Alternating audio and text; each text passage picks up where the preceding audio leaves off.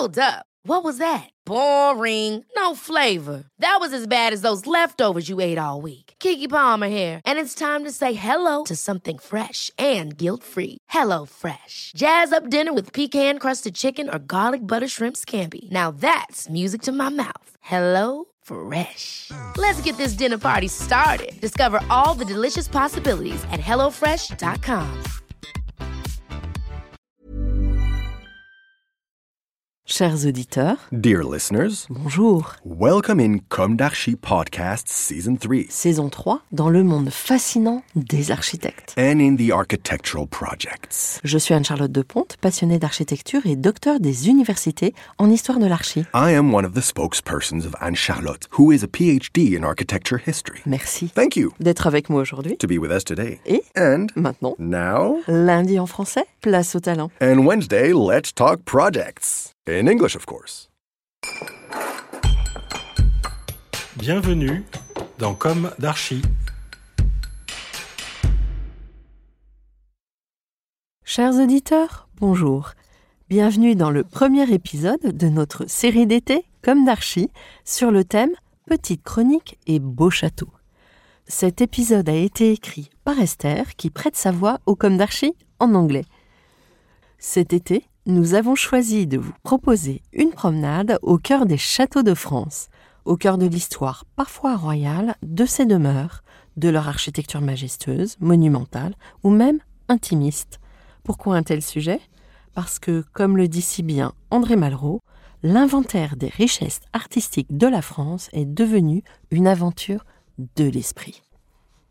Représentatif des successions de mouvements architecturaux, nombre de châteaux ont connu l'art roman, gothique, le style grand siècle, ancien régime, jusqu'au romantisme, pour le thème d'aujourd'hui, le château de Clisson.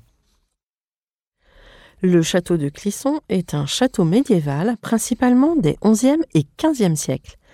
Il est situé en Loire-Atlantique, monument du bocage vendéen, le bocage étant un paysage naturel de France composé de champs cernés de taillis de haies ou de bosquets. C'est un point stratégique et défensif des marches de Bretagne, ancienne zone frontalière entre la Bretagne et la France. Un dédale de coursives et de souterrains, selon Léo Gozlan, qui écrit en 1857 Clisson, c'est un labyrinthe dans un autre labyrinthe, dans un pays de forêts, de rivières et de marais. C'est un serpent qui se replie trois ou quatre fois sur lui-même et dont la tête finit par ne plus trouver la queue. Il n'avait qu'une porte, comme l'enfer, mais des souterrains sans nombre, double enceinte de murailles, cuirasses de pierre sur cuirasses de pierre, triple fossé. Après un pont, un autre pont. Après un second, un troisième. Des voûtes sombres et des passages éclairés suspendus entre deux précipices. Et après ces noirs fossés, ces poternes béantes, ces herses, ces ponts-levis, après ce fer et ce granit, il étreignait un duc de Bretagne incrusté au cœur de ce noyau. Probablement commencé au XIIIe siècle par Guillaume de Clisson, puis Olivier Ier de Clisson, dit le Vieux, le château se situe à une place stratégique au confluent de la Sèvre et de la Moine.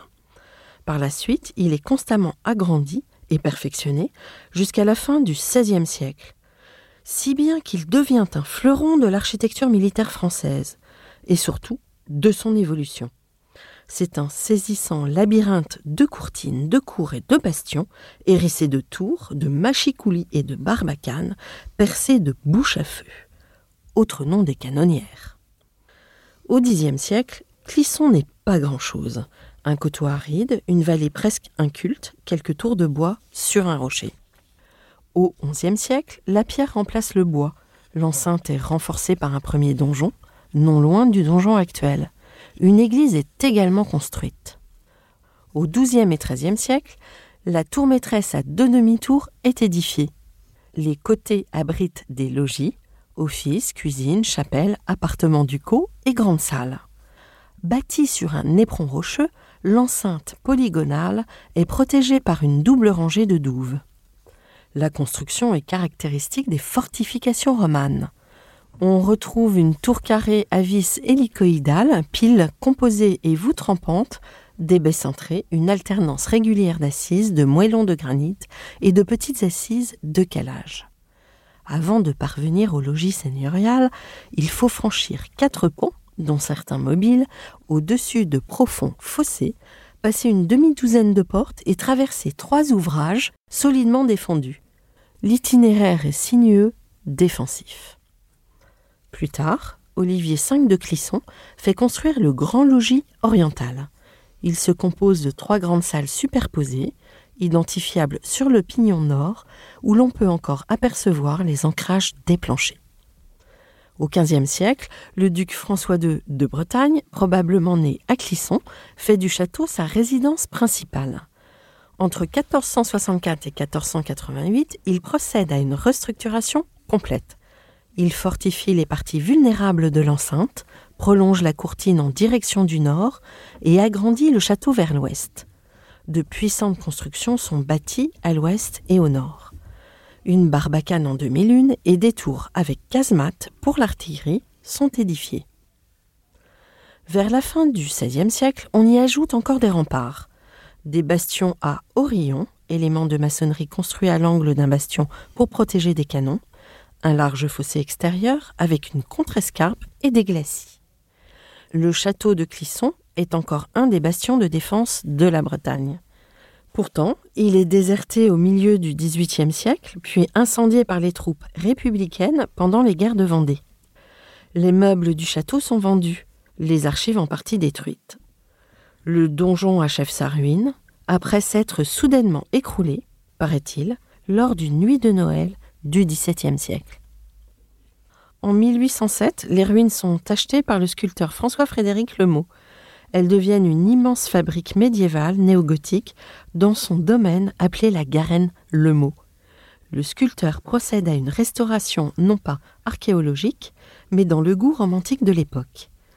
Les logis sont marqués par les vestiges monumentaux des courtines et des grandes cuisines gothiques surmontées par une chapelle castrale avec oratoire et fenêtres d'agioscope. Clisson est alors le centre d'une convergence exceptionnelle, ville de diffusion de l'architecture rustique à l'italienne. Les artistes romantiques sont attirés par le pittoresque de la Sèvre, la grandeur des ruines laissées par les colonnes infernales des guerres de Vendée. La ville dévastée se reconstruit peu à peu sur le modèle italien de Tivoli. Restauré plusieurs fois entre 1974 et 1993, le château de Clisson est aujourd'hui classé aux monuments historiques. Ces vestiges tiennent du sublime, grandiose et terrifiant. Leur majestueuse complexité témoigne encore du savoir élaboré, compliqué et redoutable de l'architecture militaire du Moyen Âge, adaptée à chaque innovation guerrière mais c'est sans doute grâce aux romantiques, friands de ces ruines gothiques, que nous en devons la conservation.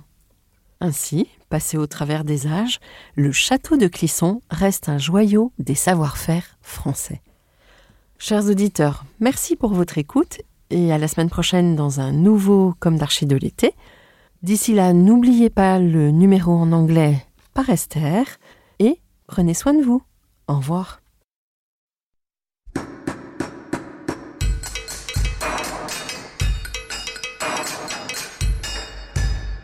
Chers auditeurs, merci pour votre écoute. Merci à Julien Rebourg, réalisateur, qui nous accompagne sur la partie son.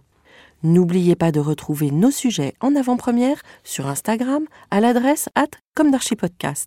Si vous aimez ce podcast, favorisez sa diffusion en lui donnant 5 étoiles sur Apple Podcast, plus un petit commentaire, ou sur votre plateforme de podcast favorite.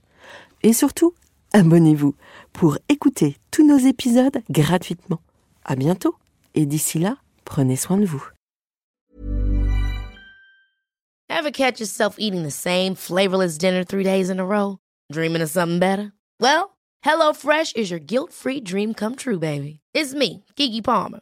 Let's wake up those taste buds with hot, juicy pecan-crusted chicken or garlic butter shrimp scampi. Mm. Hello Fresh. Stop dreaming of all the delicious possibilities and dig in at HelloFresh.com. Let's get this dinner party started.